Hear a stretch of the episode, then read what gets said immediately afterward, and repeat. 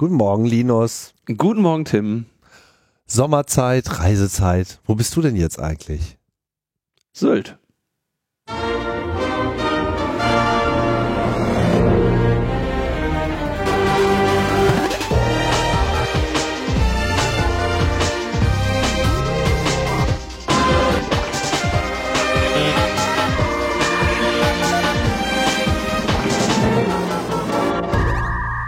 Logbuch Netzpolitik Nummer zwei, äh, Quatsch. 400, 431, so viele Folgen haben wir schon zusammen vom 2. Juni 2022.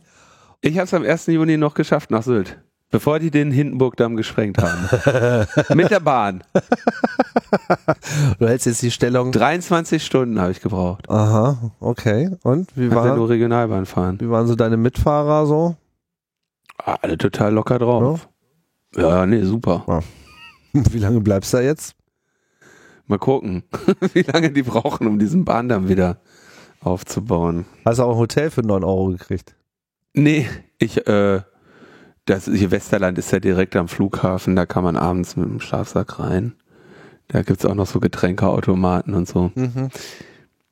Das ist ja, äh, finde ich ja ein sehr schönes Mem, ja, dass sich jetzt ausgerechnet diese Insel sorgt, dass, dass alle mit ihren 9-Euro-Tickets dahin fahren. Ist das eigentlich so? Also Ich meine, sorgen die sich wirklich? Ich würde mir an deren Stelle nicht so. Naja, es gab ja einen Aufruf, ähm, ich glaube von der APPD oder was? Ja. Äh, ich weiß nicht genau. ja, Das heißt aber noch lange nicht, dass die sich Sorgen machen. Ich meine, die dürften wahrscheinlich mit Hotelpreisen immer noch die Firewall hoch genug äh, haben. Bild.de ist ja bei mir geblockt, ne? Aber die Überschriften kommen ja trotzdem bei Google, ja? Sylt, 9-Euro-Ticket bedeutet Stresstest für die Insel. Die ersten Punker sind schon da.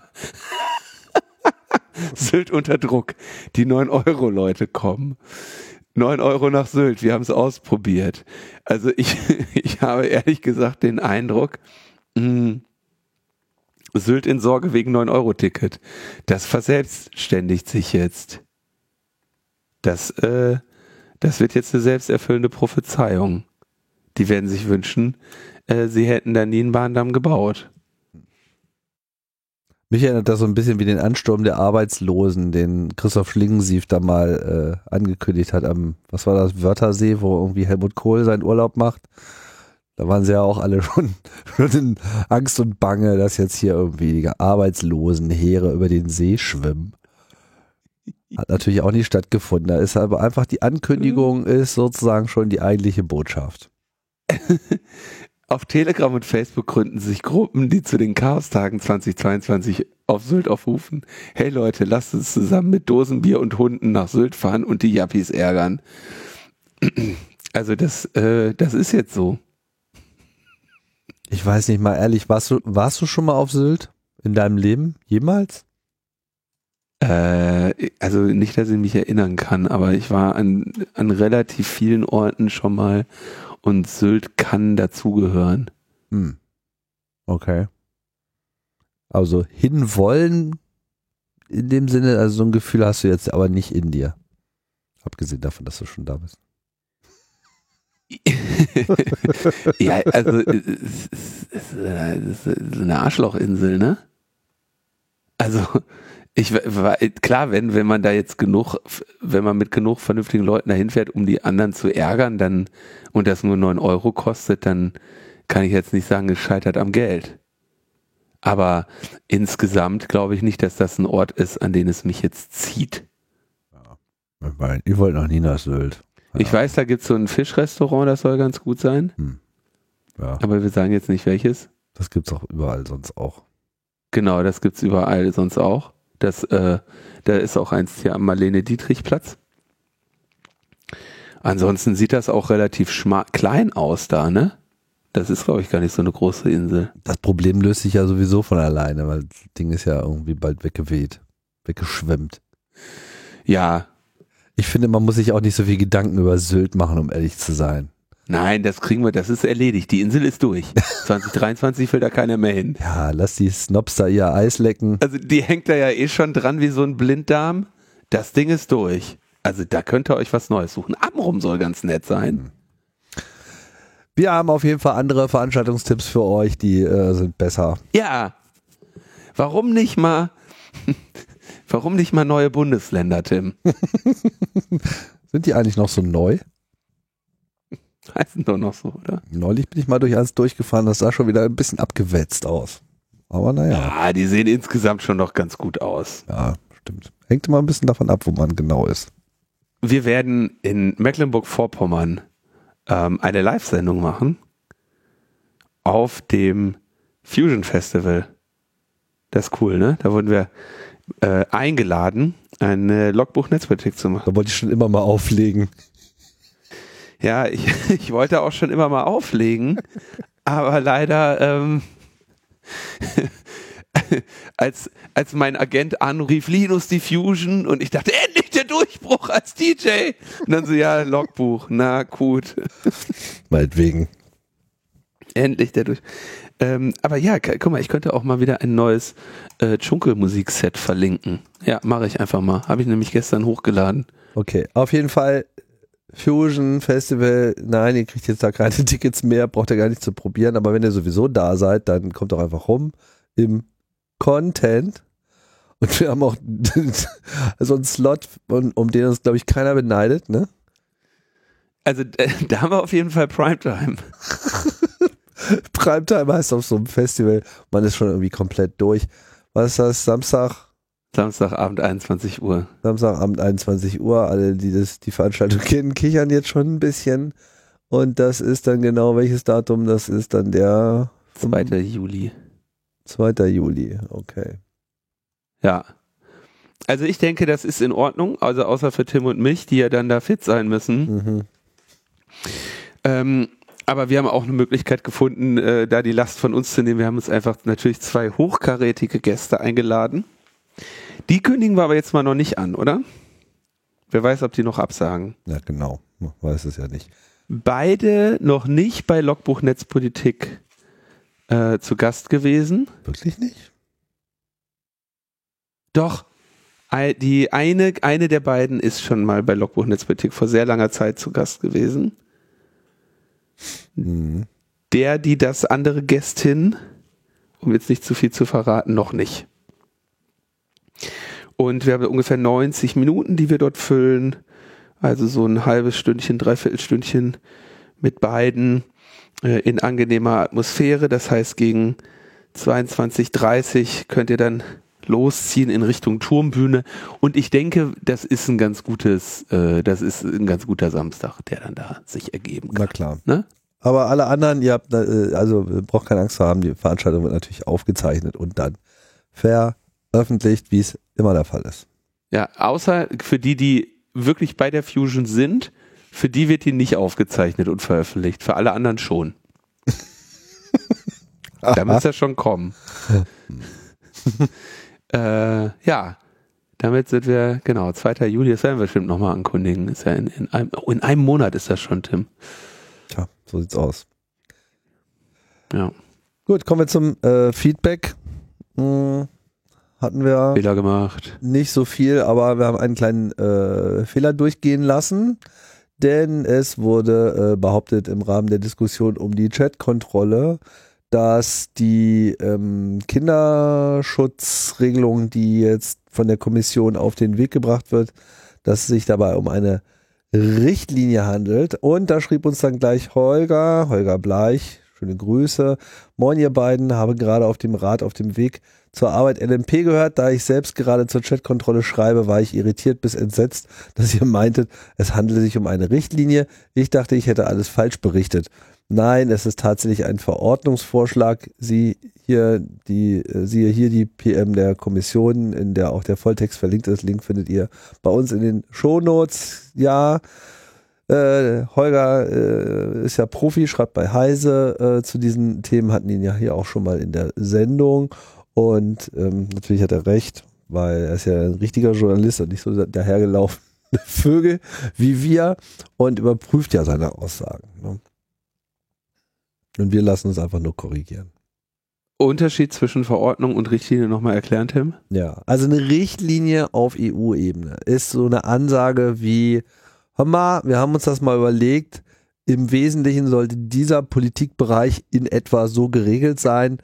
Setzt das dann doch mal bitte um in den nächsten Jahren, damit euer Gesetzestext so in etwa so klingt, wie wir uns das gedacht haben. Aber jedes Land kann das quasi selbst nach eigenen Bedürfnissen und Vorstellungen quasi umsetzen. Und wenn es dann halt nicht passt, dann muss man klagen und dann geht's hin und her, etc. Das ist, sagen wir mal, die etwas lockerere ähm, Anweisung aus Europa, die Richtlinie. Man gibt quasi eine Richtlinie vor und dann muss man die Gesetzgebung entsprechend gestalten. Eine Verordnung, wie zum Beispiel die Datenschutzgrundverordnung, das ist mehr oder weniger das Äquivalent zu einem richtigen europäischen Gesetz, weil das, was da drin steht, das gilt genau so unmittelbar sofort in allen Ländern und überall gleich. Heißt nicht, dass es dann auch in allen Ländern gleich zur Anwendung kommt. Anderes Problem, gerade Datenschutzgrundverordnung hatten wir ja schon tausendmal diese Beispiele, ist ein anderes Problem, aber das ist quasi immer der, ähm, der größere Hammer. Ne? Also eine, eine Grundverordnung ist immer das starke äh, Reglement, die Richtlinie ist eher, das kann man nochmal drüber reden, Reglement. Vor allem, wo dann so Details übrig bleiben. Jetzt will, will ich nicht schon den nächsten Fehler machen, aber ich glaube, Vorratsdatenspeicherung war eine Richtlinie. Mhm. Und da kann dann, ne, in so einer Richtlinie steht drin, mindestens, also ich stelle mir jetzt ein Beispiel, mindestens drei Monate, äh, höchstens sechs oder äh, folgende Daten sollen mindestens erfasst werden oder oder oder und dann haben die einzelnen Länder Möglichkeiten zu sagen, hör mal, machen wir aber bei uns mal ein bisschen anders oder so. Aber die Richtlinie kann eben untererfüllt werden oder theoretisch jetzt grundsätzlich auch übererfüllt werden. Das wären dann Verstöße gegen die Bestrebung der Homogenisierung, ja, während die Verordnung eben klar ist, so wie das ist jetzt ein EU-Gesetz und das wird überall gleich umgesetzt. Das wollte man natürlich bei der äh, Datenschutzgrundverordnung verhindern, dass so etwas passieren würde. Ähm, also zu viel äh, Unterschiedlichkeiten, weil man ja schon die Erfahrung hatte, was passiert, wenn äh, Staaten, wenn Unternehmen das als Standortvorteil von Staaten anerkennen. Und insofern macht es schon Sinn, an dieser Stelle eine Verordnung zu machen. Das macht es aber natürlich umso schlimmer, äh, was jetzt dieses ähm, Vorgehen oder diese, dieses, dieses, diese Absicht ja. betrifft. Genau. Also grundsätzlich ist, sind Verordnungen zu begrüßen dahingehend, als dass dann eben eine höhere Rechtssicherheit besteht, aber wenn natürlich das, was da drin steht, alle totaler Bullshit ist, das ist nicht so geil. genau, und das ist hier der Fall. Wir können ja mal ganz kurz zusammenfassen, was im Bereich der ähm, dieses Themenbereich Chat Chatkontrolle so noch passiert ist seit unserer letzten Sendung. Ähm, der Justizminister hat sich skeptisch geäußert. Ich glaube, das hatten wir sogar noch erwähnt. Wichtig war ja diese, oder groß war die Sorge, was macht Nancy Faeser? Die hat sich ziemlich klar positioniert was den Spiegel sogar zu der äh, Überschrift äh, brachte, Messenger-Überwachung dürfte an Deutschland scheitern. Bundesinnenministerin Faeser hat ihre Meinung zum, Vorgabe, zum Vorhaben der EU-Kommission geändert. Das stimmt, sie hatte ursprünglich etwas anderes zu, äh, dazu gesagt. Jede private Nachricht anlasslos zu kontrollieren, halte ich nicht für vereinbar mit unseren Freiheitsrechten. Die Falle ist natürlich, was meint, also, ne, was macht, was macht, meint sie mit Anlass bezogen? Also eine Möglichkeit für Nancy Faeser jetzt äh, so eine SPD, den, den doppelten äh, SPD-Rittberger äh, zu liefern, wäre zu sagen, ja, aber anlassbezogen wäre schon in Ordnung. Insofern bauen wir die Funktionalität überall ein und, und der Anlass kommt dann, äh, den können wir ja dann immer noch definieren, von mir aus auch technisch oder sonst was, ja. Ähm, also hier ist weiter sehr vorsichtig äh, drauf. Da haben äh, Justizminister Buschmann und der Minister für, ist das jetzt Digitales und Verkehr oder Verkehr und Digitales? Nee, Digitales und Verkehr, ne? Äh, Volker Wissing haben sich da relativ klar, äh, äh, unmissverständlicher von distanziert von diesen Ideen. Gleichzeitig schreibt Erich Möchel äh, bei FM4, dass dieses EU-weite Überwachungsnetz schon in der Aufbauphase ist. Ja, es gibt also schon einen Fonds, der von der Kommission dafür bereitgestellt wird, ein Pilotprojekt äh, auszurollen.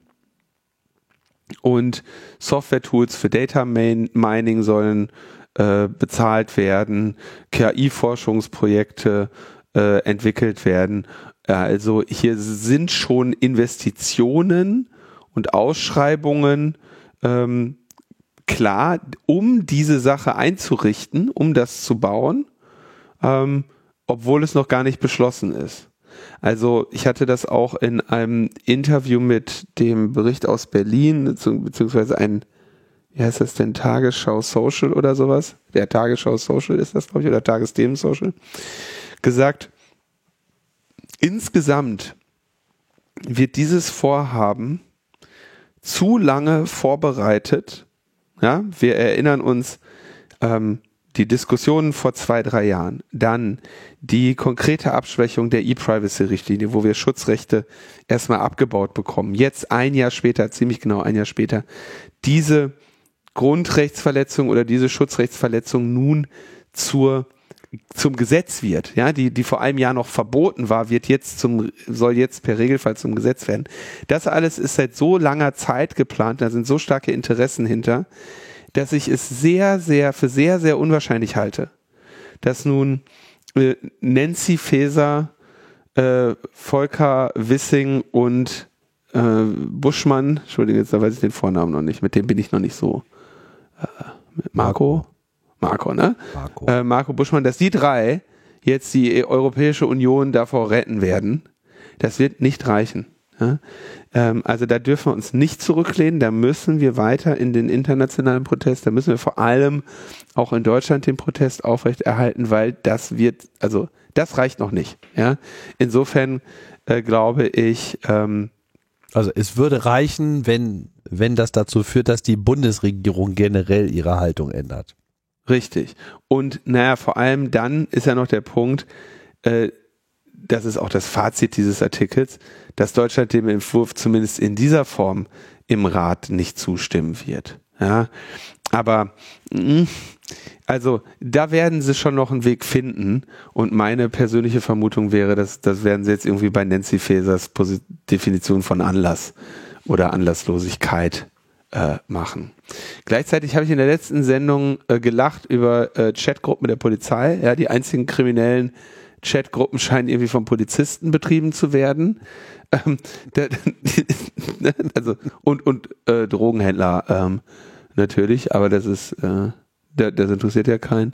Ähm, da gibt es also jetzt hier der Hess, die Hessenschau berichtet, dass der Innenausschuss des Landtags Hessen, ja, ähm, da wurde also mal gesagt, soll jetzt mal Bericht erstattet werden, ähm, weil äh, vier Beamte und eine Beamtin der hessischen Polizei wegen rechter Chatgruppen angeklagt sind und ähm, insgesamt soll es aber 67 rechte Chatgruppen bei der hessischen Polizei gegeben haben, zum Teil auch mit kinderpornografischen Inhalten.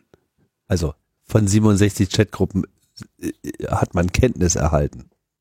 Genau. Ja. Es könnte auch noch mehr gegeben haben. Es sei denn, sie haben alle gefunden. Die haben sie durch Zufall entdeckt im Rahmen der Ermittlungen zur NSU 2.0 Affäre. Katastrophe, ja. 35 von diesen 67 rechten Chatgruppen haben Anlass für strafrechtliche Ermittlungen gegeben. Und 110 Polizeikräfte haben sich in diesem Kontext strafrechtlich verhalten, während es unklar ist, wie viele weitere tatenlos zugeschaut haben. Also Ne? Kannst du ja überlegen, 110 Polizeikräfte verteilt auf ähm, 35 Chatgruppen. Das sind schon mal fast, also drei bis vier pro Gruppe. Jetzt gucken wir mal, wie groß die Gruppe ist. Also drei bis vier P Polizistinnen, die strafrechtlich relevante Inhalte in diesen Gruppen gepostet haben, wurden von den anderen ähm, toleriert. ne? Also da kann man sagen, eine Krähe hackt der anderen kein Auge aus, ist hier noch relativ schlecht, ne? Also keine Krähe hackt den anderen drei ein Auge aus. Also das ist, das ist natürlich ähm, völlig, äh, völlig inakzeptabel. Aber Linus, das muss doch eine Falschmeldung sein. Wie sollen sie denn das ohne Chatkontrolle überhaupt rausgefunden haben? Der, Die haben doch überhaupt nicht die Werkzeuge dafür. ja, das äh, ist genau die Frage, ne? Aber es ist insofern eine interessante Meldung, als dass dann ja vielleicht vor allem die Polizei Angst haben müsste vor der Polizei. Hat eigentlich die Polizei Angst vor der Polizei? Ich glaube, die, äh, die, die Polizei hat nur Angst vorm Datenschutz. Hm. Also ganz offensichtlich muss die Polizei ja keine Angst vor der Polizei haben, wenn sie Straftaten vor den Augen der Polizei begehen kann. Das sind nicht die einzige äh, Straftat, glaube ich, die Polizistinnen vor den Augen anderer Polizistinnen äh, begehen. Ähm, es gab jetzt auch wieder einen Erfolg der Polizei in der Aufklärung von Banden, die sich mit Dokumentationen von Kindesmissbrauch verdingen, nämlich der Missbrauchskomplex Wermelskirchen, wo äh, insgesamt gegen 74 Tatverdächtige ermittelt wird. Ähm, Nordrhein-Westfalen, 44 Jahre alter Mann aus Wermelskirchen, der ähm, also Taten verübt haben, gefilmt und fotografiert haben soll. 32 Terabyte Daten wurden äh, bei der Festnahme dieses Mannes sichergestellt, Millionen Bild- und Videodateien. Und was natürlich offen leider oder offensichtlich hier wieder fehlt, ist, dass der in irgendeiner Chatgruppe gewesen wäre, wo er diese 32 Terabyte getauscht hätte. Ja, das äh, ist ja, also ist ja auch, wir haben das ja in den vergangenen Sendungen immer wieder gesagt, das ist nicht das, wie diese Täter operieren. Chatkontrolle ist nicht der Weg, äh, der diesen Tätern ähm, Kopfschmerzen machen wird. Nichtsdestotrotz äh, wird natürlich auch äh, von dem ähm, NRW-Innenminister jetzt in dieses Horn geblasen, der dann nämlich bekannt gibt, das Problem wäre ja nun mal der Datenschutz, ähm, der ihn äh, zum ähm, Verzweifeln bringe. Er wolle zwar, dass der gewahrt bleibe, aber äh, er täte sich schwer in der Frage. Ja? Weil Daten, da, da wird er dann auch wieder so ein bisschen komisch, ähm, Daten dürften nicht dauerhaft gespeichert werden und deswegen stießen Behörden an die Grenzen. Und ich weiß nicht genau, was sie, welche Daten er meint. Wahrscheinlich meint er ähm, Vorratsdaten und möchte so ein bisschen in diese Richtung gehen.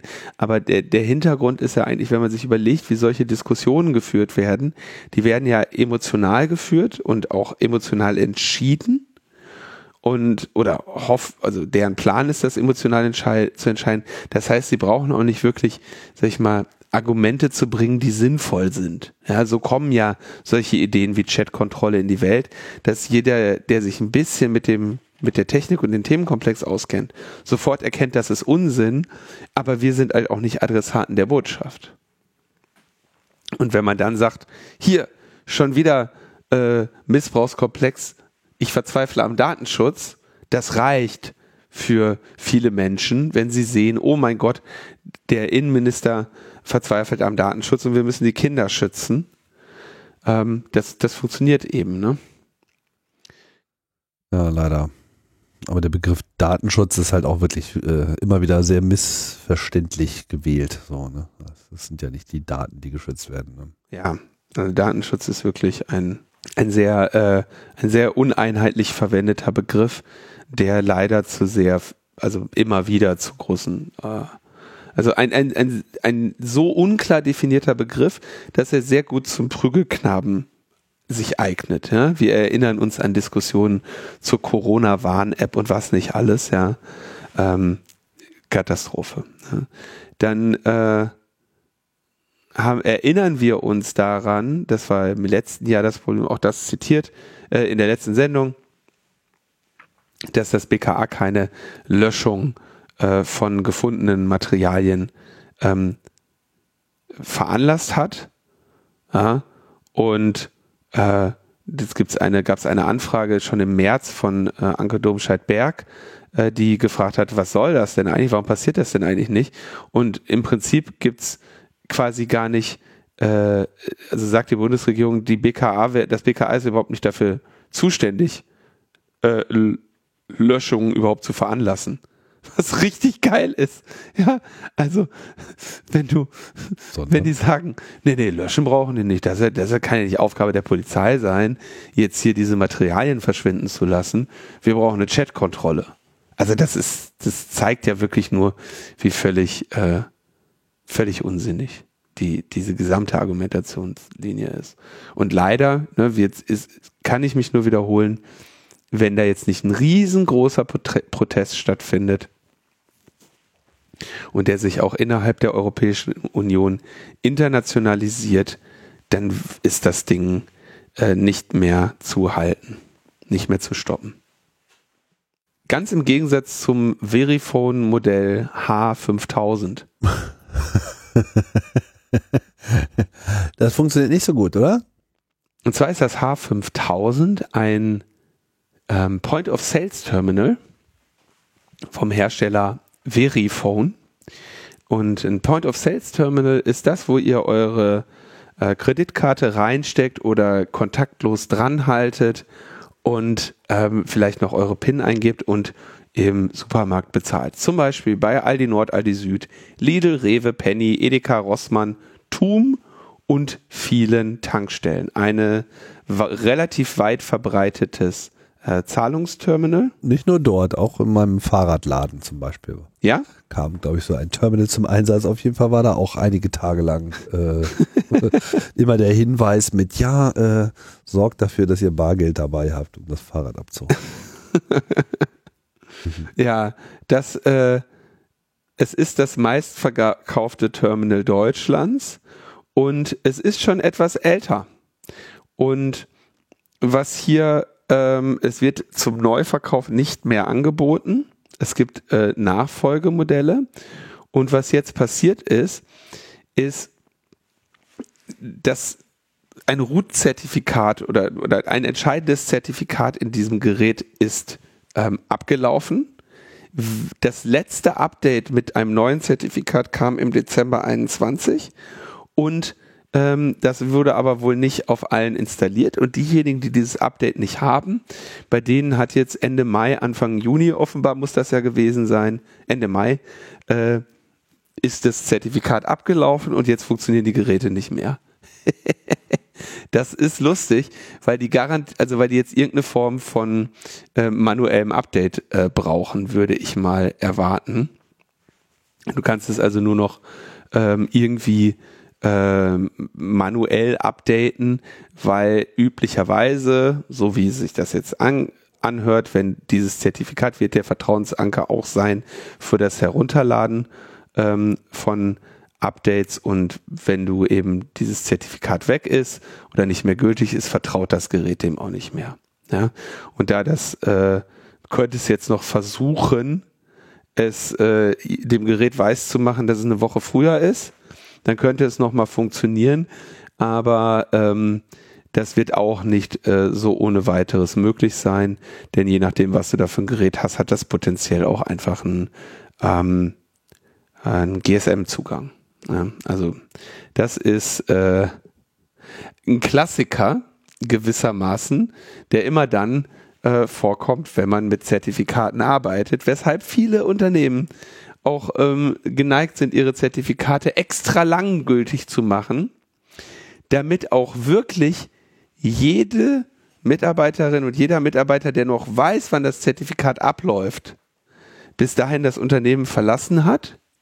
Und dann hast du genau äh, diese schöne Situation. Ich bin mal interessiert, wie die die Sache jetzt diskutieren werden, weil ähm, da sie ein Update bereitgestellt haben, ähm, bin ich mal, also frage ich mich mal, wer jetzt da am Ende dann dafür verantwortlich ist. Also wer sozusagen die Haftung äh, zu übernehmen hat. Also ich meine, sie Ja. haben ja ein Software-Update angeboten, einspielen, wie schon erwähnt, muss man das dann irgendwie manuell, da weiß ich jetzt auch nicht, wie das geregelt ist, wer das tut, ob das sozusagen die Kunden selber machen oder ob man dann einen Support-Termin ähm, vereinbaren muss. Äh, insgesamt seien ja noch das Versprechen im Raum, bis Ende 23 Software-Updates für dieses Gerät zu liefern. Danach ist es dann sowieso äh, vorbei damit. Mhm. Ähm, das weiß ich jetzt nicht. Also was da äh, die Modalitäten sind.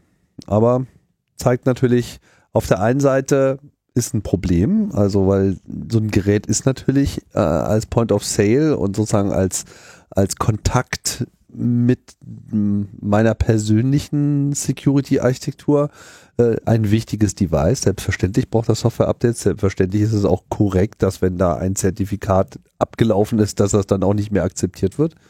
Ja, also insofern verhält sich da ja alles richtig, nur dass man Ja. eben, ähm, eben auch dafür sorgen muss, dass es Updates hat. Und das ich weiß jetzt nicht ganz genau, von wann dieses, also seit wann dieses Gerät im Verkauf überhaupt ist. Also es wurde noch bis äh, 2019 verkauft. Mhm. Aber ich weiß jetzt nicht genau, wie alt es ist. Gilt allerdings hier in dem einen Artikel ist von äh, seit 2018 auf dem Abstellgleis. Also was immer jetzt das genau äh, bedeutet, aber scheint auf jeden Fall schon etwas länger unterwegs zu sein, das Teil. Also, äh, wir hatten mal vor vielen Jahren in, in meinem äh, Team damals äh, Payment Terminals gehackt, da waren noch andere verbreiteter. Dieses hat aber, glaube ich, auch wenn ich das richtig sehe, schon NFC. Also würde ich mal schätzen, dass das vielleicht so von 2018 oder so, äh, von äh, 2013 oder so angefangen gut, wurde gut zu vermarkten. Äh, 13, 2013 von der Firma Mhm. Verifone. Mhm, genau. Wurde aber offiziell bereits Ende 18 aus dem Verkauf genommen Mhm. und äh, entspricht seit Anfang des Jahres 20, 2022 nicht mehr den technischen Vorschriften. Bereits installierte Geräte durften nur noch aufgrund einer großzügig bemessenen Übergangsfrist der deutschen Kreditwirtschaft bis 2025 betrieben werden. Aha. Also die deutsche Kreditwirtschaft hat gesagt, ja, hm, meinetwegen, dann benutzt es doch noch ein bisschen, aber hat wohl nicht ausreichend darauf hingewiesen, dass man dann entsprechende Software-Updates für liefern muss. Naja. Also üblicherweise, das kaufst du dir auch nicht wirklich, das kaufst du als Endverbraucherin nicht direkt bei Vodafone, sondern das kriegst du von deinem Zahlungsdienstleister. nicht Vodafone, Verifone. Verifone, sorry, bei Verifone, äh, der kauft das Verif, also der Zahlungsdienstleister, hier werden zum Beispiel zitiert PayOne und Concardis, die kaufen die Dinger halt ne, in großen Mengen bei Verifone, provisionieren die dann für dich und sagen, alles klar, hier ist deins, ja. Und dann swipest du da äh, Karten und was nicht alles und am Ende macht dieser Zahlungsdienstleister eine Abrechnung mit dir. Du zahlst eine Gerätemiete oder Gerätepauschale, äh, du zahlst eine ähm, einen Umsatz ab eine Umsatzbeteiligung, ne? Und dann hast du äh, Kartenzahlung. Ja? Äh, und die sagen, die sind aber natürlich jetzt dafür verantwortlich, dir dieses Gerät, was sie nicht mit einem Update versehen haben, wieder funktionsfähig zu machen. Und die, für die ist jetzt die Situation, alles klar, dann fahr mal raus zum Kunden, mach irgendeinen manuellen Boot in irgendeinen Firmware-Update-Modus und hoffe, dass du da nochmal ein Firmware-Update reinkriegst, damit das Ding dann nochmal bis 2023 benutzt werden kann. Die raten natürlich dazu, äh, die, lieber die neuen Geräte zu nehmen, weil der ähm, Gerätetausch potenziell schneller geht, als wenn ihre Techniker da jetzt rausfahren. Also am Ende hat Verifone äh, sogar noch was davon. Aber es ist lustig. Also jetzt auch kein so großes Problem. Ich würde sagen, ähm, wenn das jetzt durch Hacker verursacht wäre, dann wäre ein Riesenthema. Ja, aber ähm, den Cyberwar gewinnen immer noch die Doofen und in dem Fall sind die eben einfach bei den, bei den Betreibern. Ja. So, dann haben wir eine, ein neues, also ich wurde da schon vor einigen Wochen oder gar Monaten immer mal wieder darauf hingewiesen. Ähm, Vodafone und Deutsche Telekom haben sich offenbar ein Geschäftsmodell ausgedacht. Und dieses Geschäftsmodell ähm, ist mir auf technischer Ebene immer noch nicht hundertprozentig klar, was sie da vorhaben. Die Informationen, die sie dazu geben, sind aber, äh, also sind für mich nicht vollständig ausreichend, um technisch zu verstehen, wie das funktionieren soll. Insofern werden wir ein bisschen äh, spekulieren müssen. Aber die Situation ist ähm, erstmal folgende, also Ausgangssituation. Alles äh, hier in Logbuch Netzpolitik berichtet und ich fasse das mal wie folgt zusammen. Wir kennen die unterschiedlichen Bestrebungen, ähm, Werbung im Internet von ihrer Tracking-Fähigkeit zu befreien, sie also zu beschneiden. Wir haben insgesamt nur relativ wenige Werbeplattformen, die ähm, im Internet weit verbreitet sind, ja, die, was weiß ich, bei Spiegel Online gleichermaßen wie bei eurer äh, Lieblingsseite zum Thema äh, 9-Euro-Ticket oder sonst was immer eingebunden werden und dadurch in der Lage sind, euch über das Internet zu verfolgen und zu und somit ein Profil über euch zu bilden und zu erkennen, was denn eure Interessen sind. Ja, das sind das machen sie über sogenannte Third-Party-Cookies. Also sie bilden sie ähm, in der Webseite, die ihr besucht, ist ein kleiner äh, ein kleiner, ein kleines Fenster drin, der sagt, hier lädst du bitte den Inhalt von diesem Werbenetzwerk. Das Werbenetzwerk hat dir einen Cookie gegeben, erkennt dich an dem Cookie wieder und weiß, ach super, das ist der Tim, der hat gerade bei Spiegel Online das und das gelesen und jetzt liest er bei Heise dieses und jenes. Ja, in beiden Fällen kommt die Werbung von dem Werbenetzwerk, das nun, ähm, sag ich mal, sich Bilder von deinen oder ein Profil von deinen Interessen bildet und ähm, natürlich ein Interesse hat, dieses Bild nicht zu verlieren. Ja, oder zum Beispiel äh, sicherzustellen, dass wenn du morgen äh, das Internet aufmachst, dass ihr Cookie noch da ist. Mhm. Wichtig dabei zu verstehen ist, es handelt sich hier nicht um das Tracking, wie man das jetzt sozusagen innerhalb einer Webseite hat, ne, das, was so diese Cookie-Banner bei den Webseiten, die man so ansurft, äh, repräsentieren, sondern hier geht es eben wirklich auch über das firmenübergreifende Tracking, genau. ne, dass man also genau. wirklich über alle Internetaktivitäten äh, hinweg ist, so dass wenn man eben bei Amazon nach irgendwas gesucht hat und dann geht man zu irgendeinem anderen Shop, dann will quasi diese Webseite im Idealfall bereits wissen, wonach du gesucht hast und dir die Werbung dafür schon äh, mit dem ersten Aufruf der Webseite vor die Nase knallen und nicht noch darauf warten, dass du da auch nochmal denselben Suchstring eingibst. Genau, und das, also der, der Effekt ist ja wirklich spannend, wenn man sich mal so einen jungfräulichen Browser einrichtet und einfach alle Cookies löscht und dann äh, auch also alle Adblocker deaktiviert, äh, was dann, wenn man dann irgendwann einmal so in einem bestimmten Themenbereich gelandet ist, dann wird man ja wirklich nur noch damit zugeballert. Ja? Also ich habe äh, das, äh, so einen Instagram-Account äh, ja mal gemacht. Und da klickst du einmal auf irgendeine Küchenwerbung oder auf oder folgst irgendwas mit Küchengeräten. Ich krieg jetzt alles nur noch Küche, ja, äh, weil ich dieses Profil einfach noch nicht ausreichend geschärft habe für mich. Und das Interessante ist aber dann, dadurch, dass ich da überall Küchenwerbung kriege, weiß ich, dass die überall sonst auch daher kommt. Und da kommt dann natürlich schon, ist es dann irre, auf wie vielen Seiten du auf einmal Küchenwerbung bekommst. Ja, das ist ja auch das, was Menschen seit jeher ähm, am Internet ein bisschen gruselig finden. So, nun, dem wird entgegengetreten aus verschiedenen äh, ähm, durchaus sinnvollen Richtungen. Hm, diese, diese Third-Party-Cookies werden immer weiter eingeschränkt. Apple hat das ja sogar schon in ihrem Browser eingebaut, dass sie sagen, alles klar, wir wissen einfach, wer Tracker sind und wenn die uns Cookies geben, dann werfen wir die einfach weg oder wir, wir lassen uns jedes Mal neuen geben und wir verhageln denen quasi diese Profilbildung. Und das hat die richtig geschmerzt. Das hat man ja in den Reaktionen und auch im Gewinneinbruch von ja. Facebook gesehen. Das hat, genau, Facebook, also Apple hat weiterhin das auch in seinen Apps stark eingeschränkt. Ne? Also das Tracking über die Apps, das, das, iPhone liefert dir immer weniger Informationen anhand äh, deren, derer du überhaupt ein Profil bauen könntest. Es gibt also nicht nur von Apple, sondern eher auch von re rechtlicher Seite, von technischer Seite ähm, einen sehr klaren Kampf gegen diese Profilbildung. So, das ist klar und dieser Kampf ist erfolgreich, deswegen jaulen die auch so laut. Ähm, das ist erstmal der, ein, eine positive Entwicklung. So.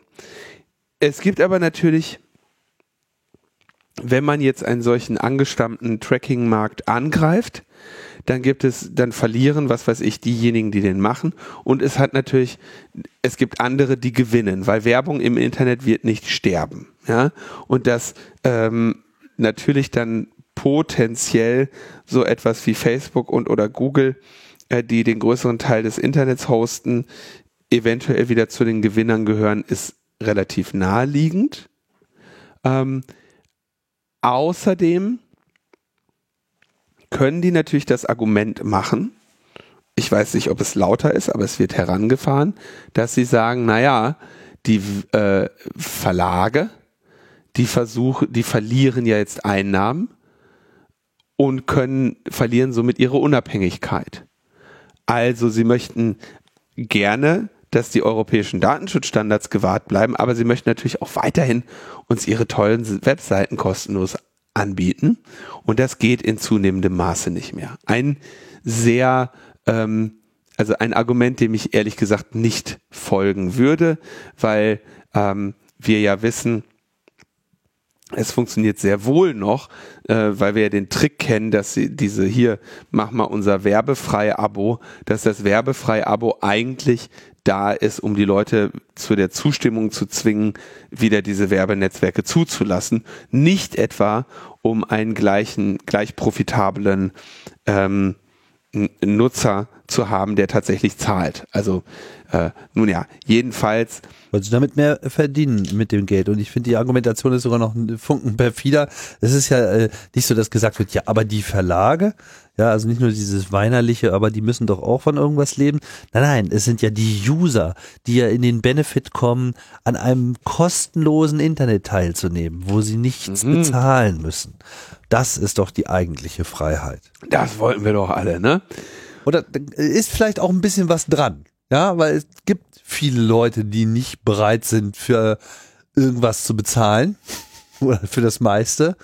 Ähm, also kann man jetzt auch nicht ignorieren. Es gibt natürlich diese Grundhaltung. Ob man das jetzt gleich so unter Freiheit äh, abspeichern muss, halte ich für diskutabel.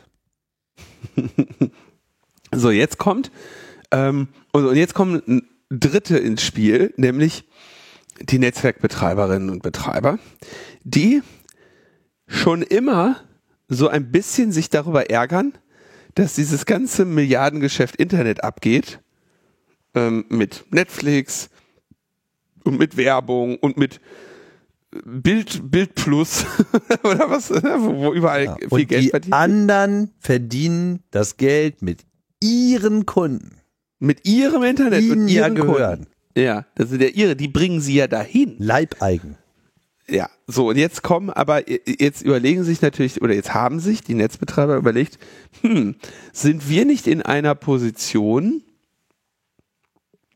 dass wir vielleicht die, an diesem Geschäft ähm,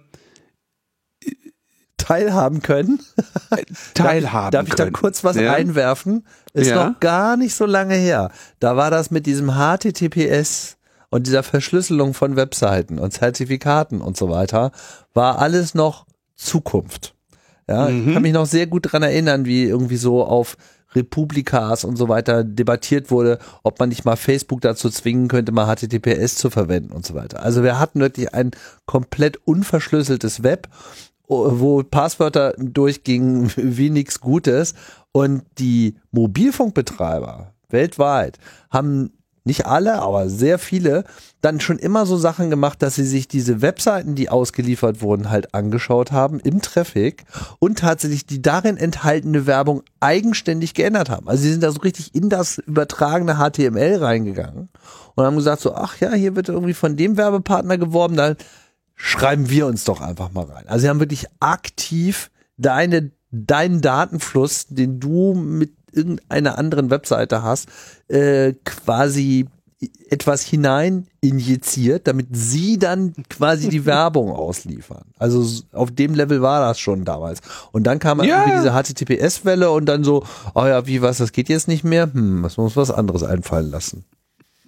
Das genau, ist jetzt die, die Gelegenheit. Immer, die haben immer so ein Interesse. Du konntest auch früher, das weiß ich noch, in einem meiner ersten Mobilfunkverträge gab es so ein Feature, da konnte ich sagen, ey, ähm, ich will, dass ihr mir die Bilder kleiner rechnet, oh. weil das Internet ist ja groß. Ne? Ich möchte, dass ihr irgendeinen Proxy dazwischen schaltet, der die Bilder kleiner rechnet, damit ich mehr surfen kann und schneller surfen kann. Ja, also alles so. oder, oder auch äh, ganz schlimm, also mit solchen Netzbetreibern arbeite ich ja gar nicht.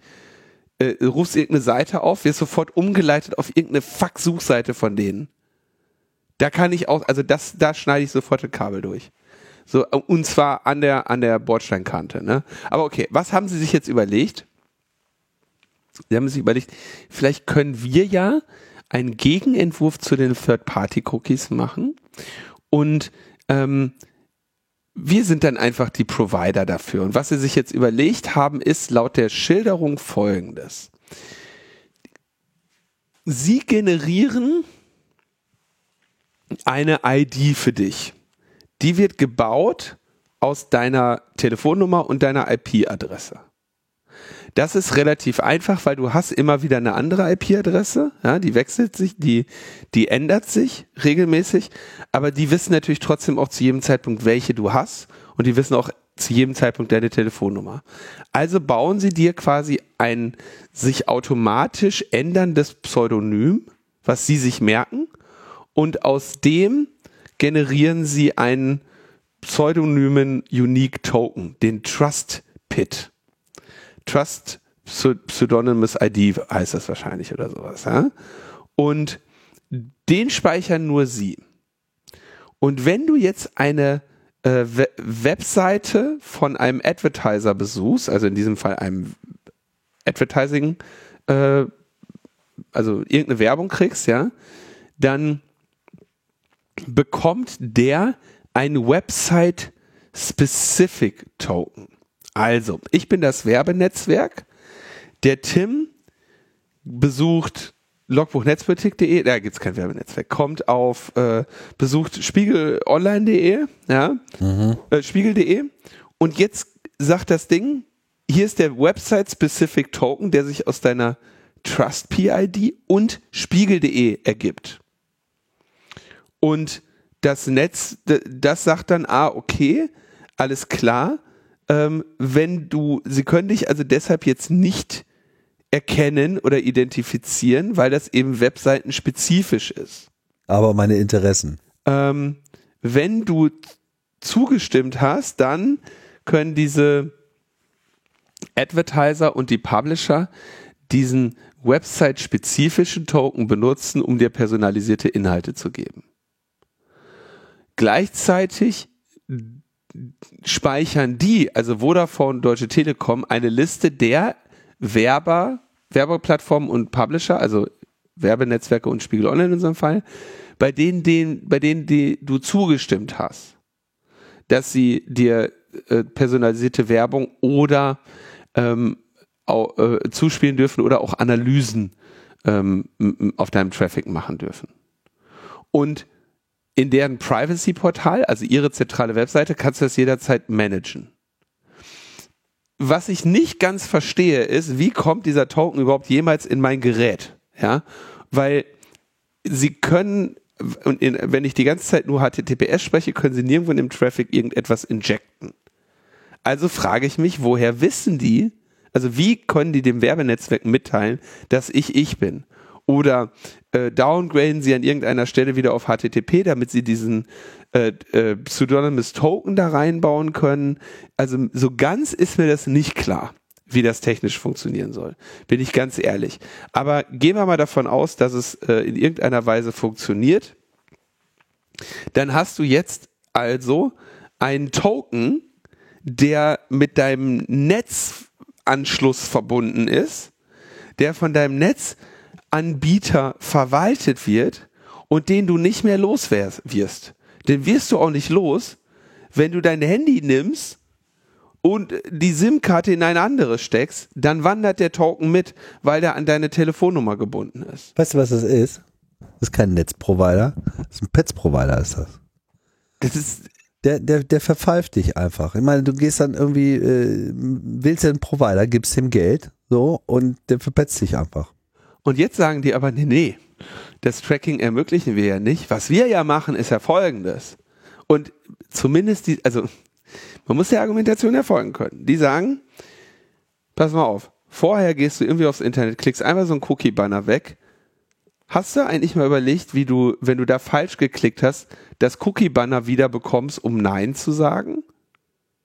Du müsstest ja in äh, deine Browser-Einstellung gehen und den spezifischen Cookie löschen. Du weißt aber gar nicht, welche von, von deinen acht Millionen Cookies äh, hier der richtige ist. Das heißt, dort kannst du, ist es ja unglaublich schwierig, eine Übersicht über deine Zustimmungen zu finden. Ne? Du kannst, von mir ist, wenn du jetzt einen Tag surfst und klickst ähm, Consent-Banner an, dann kann dir am, kannst du am Ende anhand deiner Cookies nicht mehr feststellen, was du überhaupt zugestimmt hast und was nicht.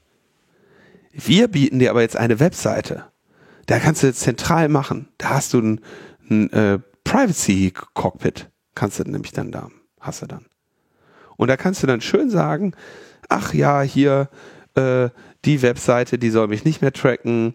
Äh, der habe ich das zwar mal erlaubt, aber das mache ich jetzt wieder weg. Da argumentieren sie also, da können sie dir eine, eine Übersicht bieten, die du normalerweise nicht hast. Ist schon mal besser für dich. Ja, Ne? Opt-out. Gleichzeitig äh, argumentieren sie, aber diesem Argument kann ich auch nur bedingt folgen, dass dich ja keiner mehr tracken kann, weil das ja anonym ist.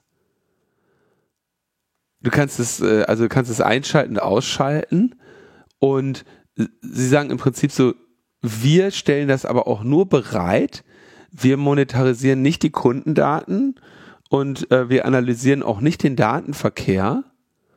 Ähm, aber dann ist die Frage, wer macht's denn dann? ja? Also sie, sie sagen im Prinzip, der Cookie, alle, die, die Mehrheit der Menschheit hat sich entschieden, den Cookie und den Third-Party-Cookie nicht mehr haben zu wollen. Also bauen wir den jetzt in unser Mobilfunknetz ein. Für dich. Also es ist, ich, ich halte das nicht für eine sinnvolle Idee. Also ich halte es für erstens technisch nicht sauber umsetzbar, um ehrlich zu sein. Und ich halte es, also es kann nicht funktionieren ohne irgendwelche Abstriche, entweder in, in der Seitenladezeit oder in der verschlüsselten Übermittlung der Inhalte. Und ähm, ich, ich denke, das ist hier relativ klar, dass sie erkannt haben, alles klar. Wenn keiner mehr in der Lage, also wenn wirklich die Third-Party-Cookies kaputt sind und die Browser, du den Browser nicht mehr da reintricksen kannst, irgendwo eine ID zu haben, dann sind wir die einzigen, die die noch liefern können und zwar in richtig guter Qualität. In richtig guter Qualität. Jemand hat zwei SIM-Karten, drei Geräte, alles klar, wir wissen immer noch, wer das ist. Und äh, jemand hat, was weiß ich, Magenta Plus mit einem Heimanschluss und eine und einem Mobilfunkanschluss, kein Problem. Wir wissen immer, wer das ist. Ja, wobei das ist jetzt Telekom, die Ankündigung ist von Vodafone Only Beide. bisher, oder? Nee, nee, beide. Die Beide. arbeiten da in diesem Fall zusammen. Ah, Also die, die sparen äh, sich sozusagen eine- die Kosten. Ja, ja. Kram. Hm. Naja, natürlich, die müssen ja einen Standard bauen, also die wollen ja offensichtlich einen Standard bauen und etablieren, den sie potenziell weltweit ausrollen. Der deutsche Werbemarkt ist doch uninteressant. Also im Vergleich zu dem weltweiten. Ja. Also, ich meine, ich kann mir schon vorstellen, wie das technisch funktionieren könnte. Sicherlich. Wie? Erklär es mir. Naja, also ich surfe jetzt Webseite X an. Webseite X guckt sich meine IP-Adresse an. Ja, Aus der IP-Adresse geht hervor, gehört Telekom oder gehört Vodafone. ja, So. Und damit haben sie dann sozusagen so einen Deal. Und dann wissen sie, aha, okay, dann können wir in diesem Moment jetzt ein Lookup mit dieser IP-Adresse machen, weil wir haben da irgendwie einen Key, wir haben da einen Vertrag. ja. Wir dürfen bei denen irgendwie abfragen, so. Dann bist du schon, ja. Und dann äh, sagen die halt einfach, ja, gib mir mal Profil oder gib mir mal diese ID oder was auch immer sie in dem Moment äh, übertragen und äh, antworten dann eben erst auf den Request. Ich meine, das ist die einzige Möglichkeit aus meiner Sicht, wie das überhaupt technisch ablaufen kann. Und wenn dann halt diese Server äh, entsprechend schnell reagieren und äh, weltweit verteilt äh, ihre Datenbank vorhalten, das ist ja auch jetzt keine Information, die sich am laufenden Meter ändert, das kann man ja ganz gut cachen, dann, dann kann das vom Speed her noch funktionieren. Zwei Probleme. Ja. Also in der IPv6-Welt kannst du davon ausgehen, dass die Telefone vielleicht eigene, äh, eigene IP-Adressen haben, in der V4-Welt nicht. Das heißt, ein einfacher Lookup auf Basis der IP-Adresse funktioniert schon mal nicht. Naja, aber die, auch die V6-Adressen. Das, das ist das eine. Kommen da ja das her. Das andere ist. Kennen sie ja auch. Das, das, na, aber die, die Natten halt. Und Carrier Grade, Carrier Grade Nut. Ja, aber die routen auch alles. Das heißt, sie sehen ja auch jede IP-Adresse, die von da kommt. Also die können das ja jeder IP-Adresse zuordnen. Egal, ob das V6 ist oder V4. Genau, damit sind wir bei dem zweiten Problem. Der Lookup wird, dann ist er nicht mehr cachebar, weil IP-Adresse von Spiegel Online aufgelöst und IP-Adresse von Heise aufgelöst können gleiche oder unterschiedliche Personen sein. Und damit wird dieser Request auf jeden Fall, dauert er sehr viel länger weil die erst im Hintergrund sagen müssen, wer ist denn das eigentlich? Ich glaube auch, dass sie genau das machen wollen, also genau das machen wollen, wie du es beschrieben hast. Es wäre für den Seitenaufbau auf jeden Fall äh, Zeit, also ähm, kann schon sein. Wird, wird sehr viel länger dauern, ja. Und Cashbar wird das eben nicht sein. Ähm, zumal das ja seitenspezifisch ist. Ja, also sie sagen ja, sie geben dir ja, wenn du auf der einen Seite bist, den einen Token, wenn du auf der anderen Seite bist, den anderen Token. Ja, ist schon richtig. Bei V, also mit V6 besteht die Möglichkeit, und das ist ja auch ein explizites Privacy-Feature von IPv6 und einer der Gründe, warum man das haben will, dass man im Prinzip die ganze Zeit äh, Adressen durchrotieren kann. Ne? Also jede App, die sich verbindet, kann im Prinzip schon wieder mit einer anderen IP-Adresse rausgehen, auch wenn es aus demselben Computer rausgeht. Ne? Von IPv4 hat man das noch so im Kopf. Die IP-Adresse hängt am Computer, ja, tut sie auch. Nur, das ist dann eben auch nur diese eine und bei V6 hat man einfach so einen riesigen Nummernpool, da kann man irgendwie in die Vollen gehen. Äh, das heißt, das müssten sie in dem Moment dann alles nachführen. Also sie müssten immer sehen, oh, wieder eine neue IP-Adresse und müssen dann sozusagen ihr System aktualisieren, damit diese Zuordnung stattfinden kann. Also ich kann mir auch vorstellen, dass das äh, technisch scheitert, so oder so versuchen sie es eben auf diesem Weg und ich weiß nicht, ob das ein, na doch, ich weiß, dass das kein guter Weg ist. Es ist, es ist. Die sollen einfach mal damit werben. Hallo, wir sind's, eurer Privacy-Savvy Netzprovider. Wir erzählen gar nichts. Was wäre das für eine geile Werbeaktion? Aber naja, egal. Die wollen halt alle mitverdienen. So ist es halt. Ja, ich meine, es ist ja auch im sonstigen äh, Computerbereich. Wer macht das schon noch außer Apple? Irgendwie kenne ich jetzt keinen. Das, das Interessante ist ja wirklich, wir haben ja vor kurzem auch noch über diese äh, Google-Idee gesprochen, ne? Also das Google sagt ja voll geil. Wir, wir mogeln jetzt auch die Third-Party-Cookies aus dem Chrome raus, mhm. aber wir haben voll den geilen Super-Cookie, den, den wirst du gar nicht mehr los. Also diese Trackerei, es, es ist, also einen Punkt gebe ich denen, ja. Wenn das wirklich überall rausgeballert wird, ja, dann wird es am Ende, wird der Werbemarkt vollständig Facebook und Google überlassen. Ist er ohnehin schon zu großen Teilen, aber ähm, und es, es, wäre wahrscheinlich sinnvoll, den denen zu überlassen und dann die kaputt zu machen, damit dieser ganze Werbescheiß irgendwann mal aufhört äh, und diese Profilbilderei und zielgruppengerichtete Werbung und was nicht alles. Aber es ist schon so, dass man argumentieren kann, dass ähm, die jetzigen Entwicklungen kleine Konkurrentinnen von Google und Facebook zerstören, aber die sicherlich nicht.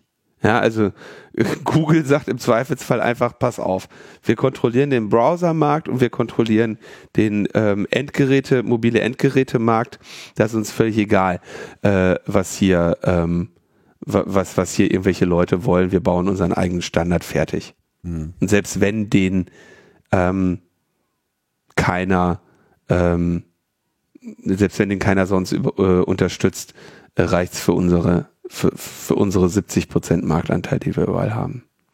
Aber es ist nicht gut. Es ist, also ich würde, Deutsche Telekom, Vodafone, ich meine, ihr habt jetzt ohnehin nicht den besten Ruf.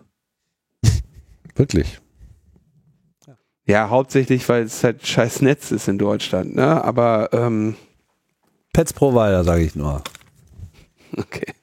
Ähm, wir wollen ein kleines bisschen Update zum Cyberwar noch machen. Mhm. Ähm, denn das Thema äh, bleibt ja eins. Ich muss mich, werde jetzt auch demnächst nochmal so einen Konferenzvortrag zu halten. Ähm, drei Meldungen, die ich jetzt nur mal so, ähm, die finde ich ein ganz schönes Bild ergeben.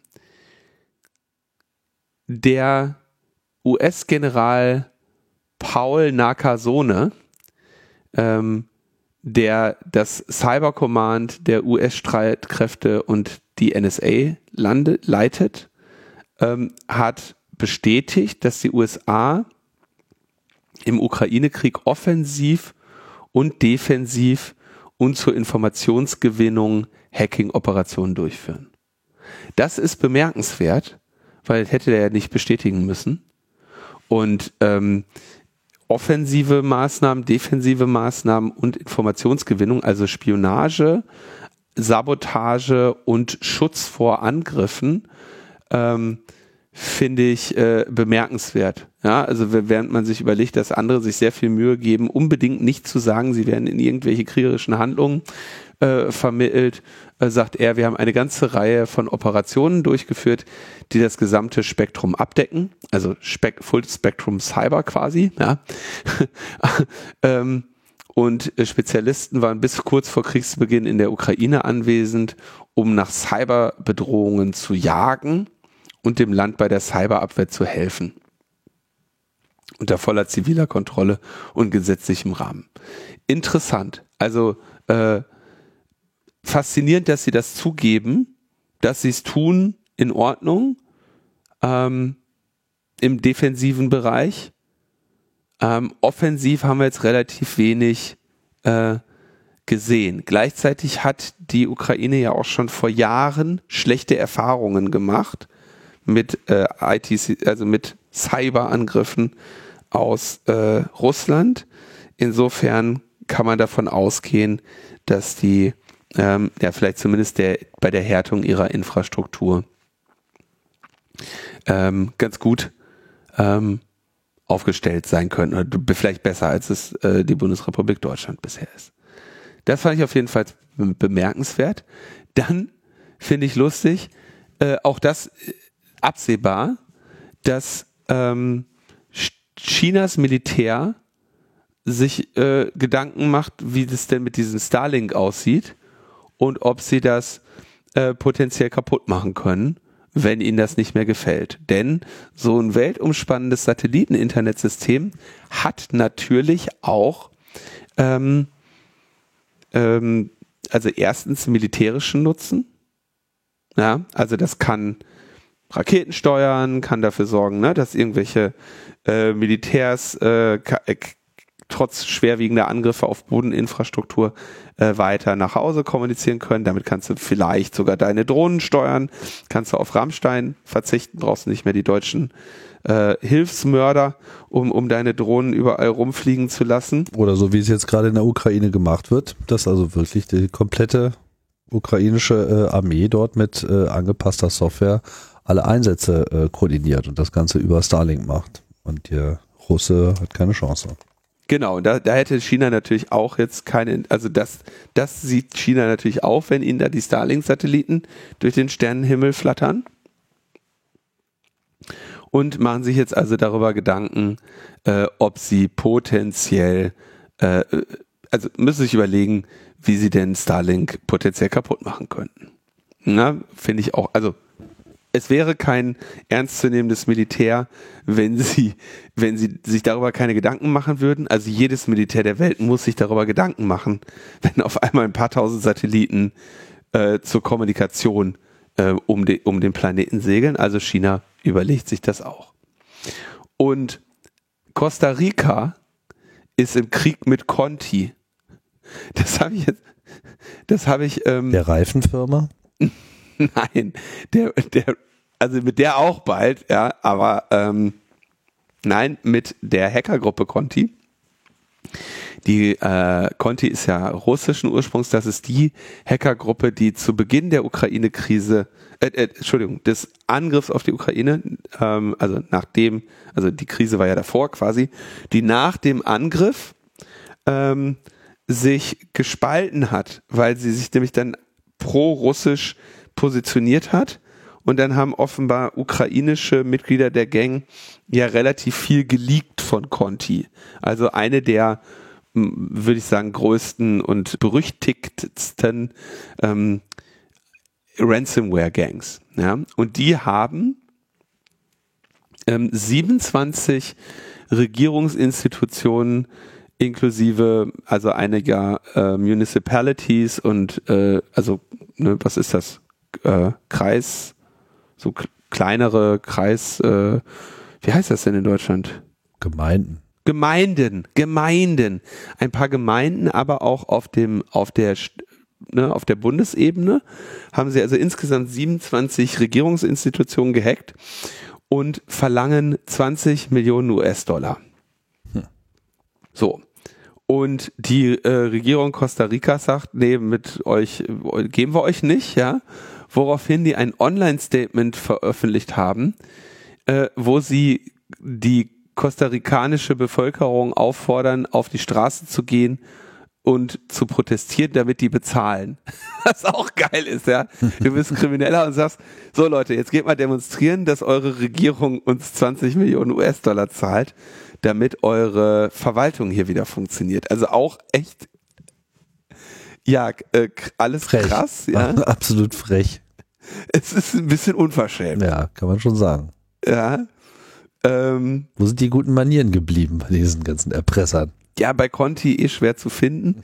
Also und jetzt haben die haben die tatsächlich gesagt, okay, ähm, ganz Costa Rica ist in den Händen von Cyberkriminellen und wir erklären jetzt den nationalen Notstand, weil nämlich der komplette ähm, öffentliche Sektor von Costa Rica unter Angriff steht. Und ähm, ja, währenddessen hat Conti 600 Gigabyte äh, Regierungsdaten veröffentlicht mit der Drohung mehr zu äh, mehr bereitzustellen. Ja? Also das ist echt faszinierend. Eigentlich eine Eskalation, die solche Ransomware-Gruppen nicht, also versuchen zu vermeiden. Ja, also klar, den Landkreis Anhalt-Bitterfeld haben sie platt gekloppt. Ich glaube, das war, was war das denn? Das war nicht Conti, sondern, ach, wie ist der denn? Auch nicht auch Evil, sondern irgendwie so eine, mir fällt der Name gerade nicht ein, irgendwas mit Grief, irgendwas mit ähm, Grief, Data Grief oder sowas, mir fällt es gerade nicht mehr ein. Ähm, aber ja, äh, interessant, dass die offenbar Costa Rica für so also auch für so einerseits so lukrativ halten, dass sie es auch mit diesem Staat eskalieren wollen, ja, dass sie sagen, Leute, geht auf die Straße, protestiert für uns, damit wir die 20 Millionen kriegen, damit wir endlich äh, eure eure Verwaltung hier wieder hochfahren können. Also das ist äh, eine faszinierende äh, Entwicklung, wenn ich ehrlich sein soll. Hätte ich so nicht mit gerechnet. Also wenn jemand gesagt hätte, glaubst du, eine Ransomware-Gruppe wird jemals eine, eine, einen Staat erpressen und dabei sich an die Bürgerinnen und Bürger wenden und der Staat sagt dann, wir sind im Krieg mit denen, ähm, Hätte ich jetzt nicht, hätte ich jetzt erstmal nicht innerhalb dieses Jahres gesehen. Mögest du in interessanten Zeiten leben. Chinesischer Fluch. Ja, ja. so, dann kommen wir noch zu ein paar Kurz, äh, Kurzmeldungen eigentlich nur. Ähm, Grüne und FDP fordern ja seit längerem, äh, dass das BSI unabhängiger werden soll, also vor allem aus dem äh, aus der Ägide des BMI, also des Innenministeriums und damit auch äh, von den Geheimdiensten gelöst wird, damit es unabhängig nur auf Sicherheit zuarbeiten kann.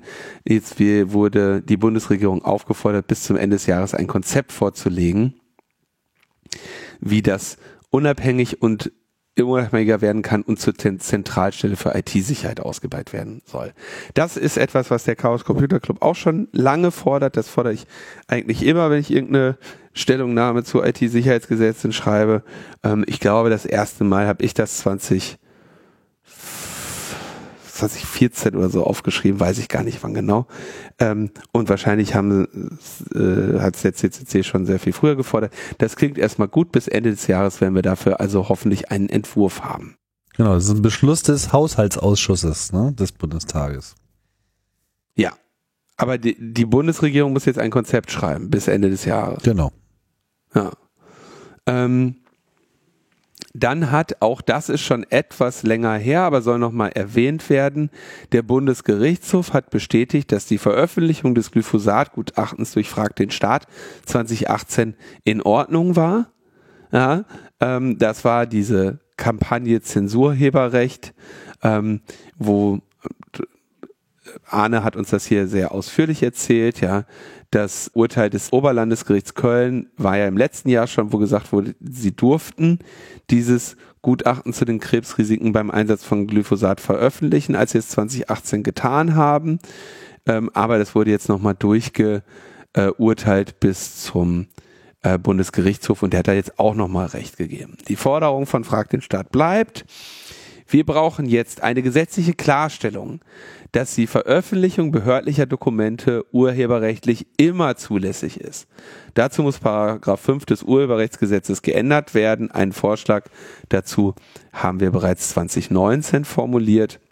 Also Sie sagen ja, ne, das ist nicht äh, in, also selbstverständlich ist das im, im Interesse der Öffentlichkeit. Das wurde ja auch von niemandem bemängelt, sondern es wurde gesagt, nee, dieses Gutachten, das hat aber unser Urheberrecht und deswegen dürfen wir das nicht ähm, geben. Hätten Sie jetzt vor dem BGH verloren, hätten Sie ungefähr äh, 25.000 Euro bezahlen müssen. Sie haben aber äh, relativ viele Spenden bekommen und äh, sieht, sieht also gut aus. Also das Ding, Sie haben jetzt ein BGH-Urteil, was schon echt echt stark ist. Das äh, Urteil ist vom Januar eingegangen, ist im Februar veröffentlicht, haben sie es äh, Ende März, ein bisschen, bisschen verspätet, äh, wollte ich das hier noch ähm, wiedergeben. Und dann gibt's eine relativ interessante Meldung, mit der ich jetzt nicht gerechnet hätte, äh, bei Golem. Äh, und zwar haben wir darüber gesprochen, dass Cell Broadcast zu, für Warnmeldungen als äh, System verpflichtend werden soll in ähm, Deutschland. Ja, und das ist auch so. Soll im September äh, 22 soll eine neue, die wahren SMS getestet werden. Und die Wirtschaftswoche berichtet jetzt, was mich ernsthaft wundert, dass nicht genug Geräte ähm, dieses Cell Broadcast unterstützen würden. Und das kann ich mir ehrlich gesagt gar nicht vorstellen, weil das Teil des Standards ist. Äh, also, also des GSM-Standards. Ja. Und ich kann mir ehrlich, also ich, die meisten Handys, die derzeit im Gebrauch sind, müssten die Hersteller, äh, bei, für bei den meisten Handys, die derzeit im Gebrauch sind, müssten Hersteller die für den Empfang von Warn-SMS erforderlichen Einstellungen per Update nachrüsten weil es so eine Vielfalt an Geräten gibt, ähm, geht man davon aus, dass man so ungefähr mittelfristig 60 Prozent der äh, Geräte schafft. Und Apple sagt, dass es erst mit, oder also von Apple sagen sie, dass es erst mit iOS 16 ähm, im Herbst kommen wird. Und das kann ich mir ehrlich gesagt irgendwie nicht vorstellen. Also ich habe jetzt auch, äh, mich hat das auch äh, extrem überrascht. Ich habe auch mal geschaut. Es gibt durchaus Support ähm, Dokumente von Apple zu Notfallwarnungen und offiziellen Warnmeldungen auf dem äh, iPhone, äh, die man angeblich aktivieren kann und deaktivieren kann. Wobei ich finde jetzt hier irgendwie diese genannte Stille gar nicht, wo man das äh, aktivieren kann, deaktivieren kann. Ähm, von daher ist mir das selber auch gerade etwas unklar. Warte mal, hier Mitteilung. Ja, weiß ich jetzt auch gerade nicht. Also dem müssen wir nochmal nachgehen. Das ist mir ein bisschen unklar. Und auch ich bin bisher davon ausgegangen, dass das alles im, äh, mit dem Standard abgedeckt ist und von daher auch implementiert ist. Und das war früher ja auch in allen Telefonen definitiv der Fall. Ja, also ich bin da irgendwie nicht, äh, nicht so wirklich von überzeugt, ja, was, was, was hier berichtet wird. Aber immerhin, selbst wenn, dann, ähm, also ein Update, was Standardkonformität herstellt, kann eigentlich nicht allzu lange auf sich warten lassen. Insofern dürfte es keine so große Verzögerung nach sich bringen. Also es könnte, so wie ich das so sehe, also es ist definitiv im iPhone ist diese Funktionalität drin. Es kann natürlich sein, dass es irgendwie in Deutschland abgeschaltet ist. das, das würde schon eher, äh, das, das könnte ich mir schon eher vorstellen, dass wahrscheinlich irgendwann vor acht Jahren irgendein Vollpfosten in Verhandlungen mit Apple gesagt hat, schaltet das aus, das haben wir nicht. Hm. Ja, das, das kann ich mir schon eher vorstellen. Aber äh, dass das, dass, das, das, das ein etablierter Standard, der in anderen Ländern ja auch funktioniert, in den Geräten irgendwie nicht verfügbar ist, kann ich mir irgendwie nicht vorstellen. Ja, also hier habe ich zum Beispiel eine Information, die ist schon ein bisschen älter. Also CB Alerts are activated by default on iPhone sold in Greece. Also das ist jetzt eine Information, die sich jetzt gerade nur auf Griechenland bezieht, aber diese Funktionalität existiert und ist halt in einigen Ländern auch vorinstalliert. Hier steht auch, it is not recommended to turn off CB Alerts on your device, also auch wenn man das irgendwie kann. Dieses Setting existiert bei mir jetzt hier in Deutschland auf meinem aktuellen iPhone so nicht sehe ich hier nicht an der Stelle, wo es angeblich sein soll. Ähm, von daher unklar, ist aber etwas, was sie mühelos mit so einem Software-Update wieder einschalten können. Von daher glaube ich, ja. ist die Panik, dass das jetzt alles sinnlos ist, äh, etwas übertrieben. Wie es bei Android aussieht, dazu kann ich überhaupt nichts sagen. Wie ihr euch denken könnt. So, damit sind wir am Ende der Sendung. So sieht's aus. Genau. Ja, interessante Mischung an, an, an Dingen, die so passieren. Sag ich mal. Positives, Negatives. China will mein Starlink wieder kaputt machen, jetzt wo ich eine Schüssel hab. Frechheit. Gelbe Gefahr. Deine Schüsse lassen die heile, keine Sorge. Die werfen wahrscheinlich eher, die machen sich eher Gedanken, welchen Satelliten sie da irgendwie in welche Richtung stupsen müssen, dass das ganze Starlink irgendwie äh, verglüht. Also es gibt ja da durchaus Hitzköpfe, ne? Die sind ja auch mal vor ein paar Jahren auf die Idee gekommen, man müsste ja mal so testweise einen Satelliten abschießen. Also so, so völlig beknackte Idee. Gut, das, ich glaube, das werden sie jetzt auch nicht mehr machen, weil das verhagelt ihnen natürlich ihre Raumfahrt auch. Aber äh, es zeigt sich halt immer wieder, dass, dass da so, wenn, wenn so die Strukturen auseinanderlaufen und wenn irgendwie solche Städte, äh, wenn solche äh, Staaten verrohen, dann können auch ganz furchtbare äh, Sachen passieren, sehen wir ja gerade. Naja, also ich.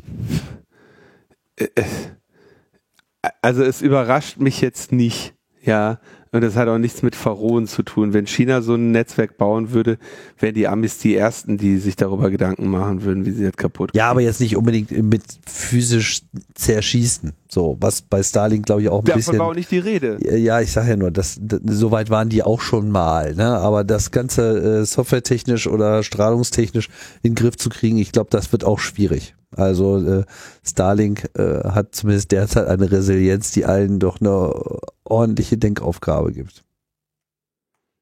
Ja, und äh, das Starlink, die das hat, äh, denke ich, äh, also das Starlink mit dem Militär zu tun hat, ist ziemlich klar. ja, also mhm. dass du so etwas nicht bauen wirst, ähm, weltweit, ohne dass das US-Militär äh, das erstens, sagen wir mal, äh, genehmigt und im Zweifelsfall sogar davon hier profitiert, äh, ist, ist glaube ich, allen klar. Und äh, natürlich muss sich, äh, muss sich jedes Land der Erde, was potenziell, äh, sag ich mal, sich nicht sicher sein kann, dass es nicht irgendwann mal mit den USA Stress hat, äh, sich auch darüber Gedanken machen, äh, was, was das bedeutet, wenn die da jetzt auf einmal über ein, über ein Satellitennetzwerk verfügen. Weltweit. Also, ich wäre enttäuscht äh, von, von einer äh, Regierung oder Armee, die sich diese Gedanken nicht macht. Oder? Da hast du sicherlich recht und es ist schön, dass du jetzt nicht enttäuscht bist von den Chinesen. das wird die Chinesen sicherlich äh, freuen, dass sie, äh, dass sie meine Erwartungen, dass sie meinen Erwartungen gerecht werden. Ja, meinen moderaten, meine moderaten Erwartungen, äh, die ich jetzt von so einer ähm, aufstrebenden Weltmacht äh, durchaus finde, kann ich das schon verlangen. Gut, wir hoffen natürlich, dass ihr, äh, dass eure moderaten Erwartungen an unsere Sendung sozusagen auch erfüllt wurden, ne? dass wir dem gerecht werden äh, konnten und entlassen euch jetzt erstmal in die Woche und dann äh, mhm. hören wir uns ein paar Tagen wieder. Oder so. Ja. Oder wir sehen uns auf der Fusion. Ja, ja noch ein bisschen hin. Ja. Also, bis dann. Tschüss. Bis dann. Ciao, ciao. Mention NFTs one more time And it's guaranteed we're not fucking tonight You got open sea on your mind When it should be me that you prioritize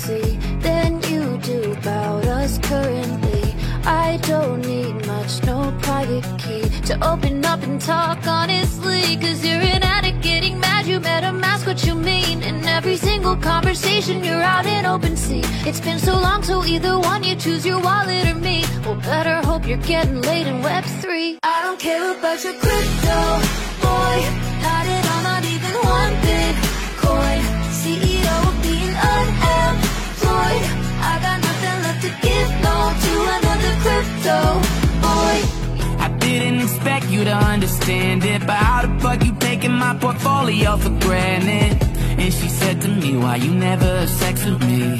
Cause I'm too busy showing you all my NFTs. Hold up, how do you expect me to feed you? Got plenty of Ethereum, Shiba and Inu. She said I felt like it's time for a job, I'm good. I got one, baby, it's called Robin Hood. I know the market like the back of my hand, but baby girl, can I borrow a grand? I don't care about your crypto, boy.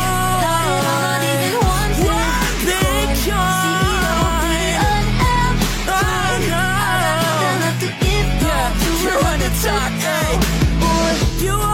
to find a way to tear things down But this Ethereum is gonna get me out this town. You seen these tips yet? We could be so rich But I won't take it to the moon if you don't wanna come with. I need that fast life, you're making mixtapes. So please enlighten me how I'm so damn delusional, babe. You're a musician, you work at Arby's That's why I hate when you say I don't care about your crypto,